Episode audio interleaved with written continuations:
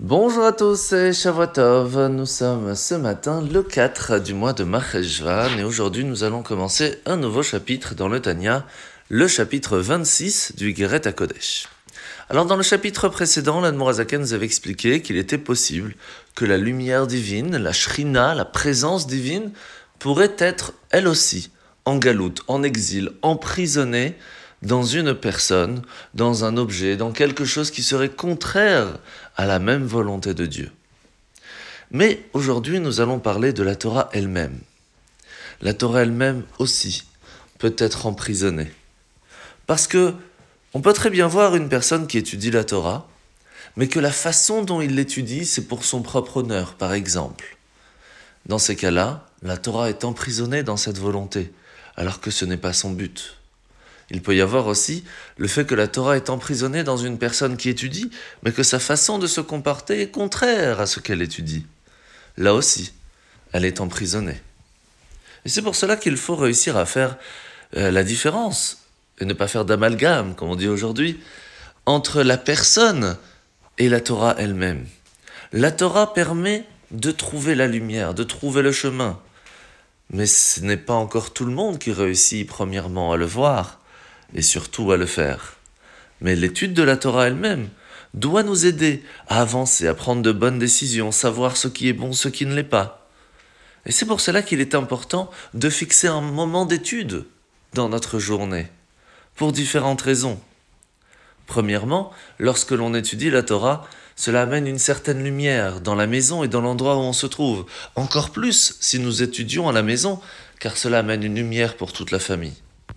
Il y a bien sûr le fait même qu'il est marqué dans la Torah. Si nous étudions la Torah, eh bien, automatiquement, la bénédiction divine sera pas seulement spirituelle, mais aussi dans tout ce qui est matériel, dans la santé, dans le business et dans d'autres choses, dont l'importance de fixer un moment d'étude.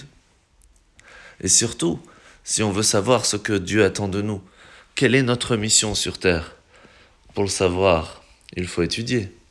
C'est donc le but de l'étude de la Torah.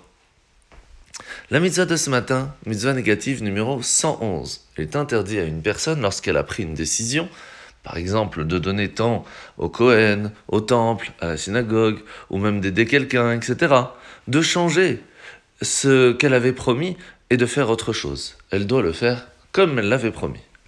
Mitzvah négative numéro 215, c'est la mitzvah des kilaïm, de ne pas mélanger deux graines ensemble, du raisin avec du blé ou autre, parce que cela peut amener de différents fruits, différents légumes. Cela est interdit d'après la Torah.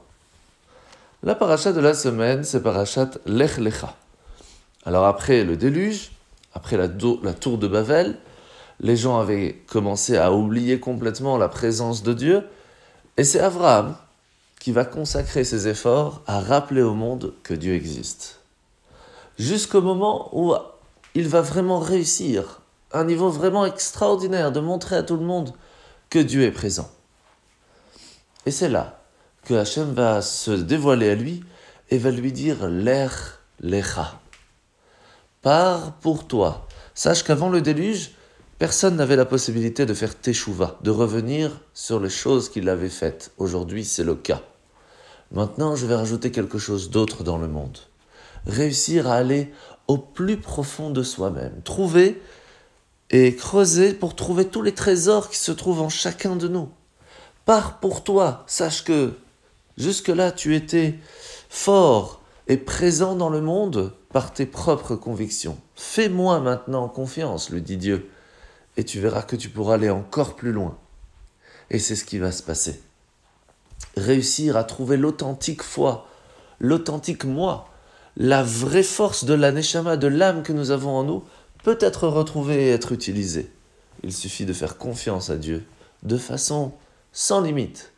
Et là, nous arrivons à un niveau de force et d'authenticité qui dépasse l'entendement. Et c'est le message de notre paracha aujourd'hui. En vous souhaitant de passer une très bonne journée et à demain.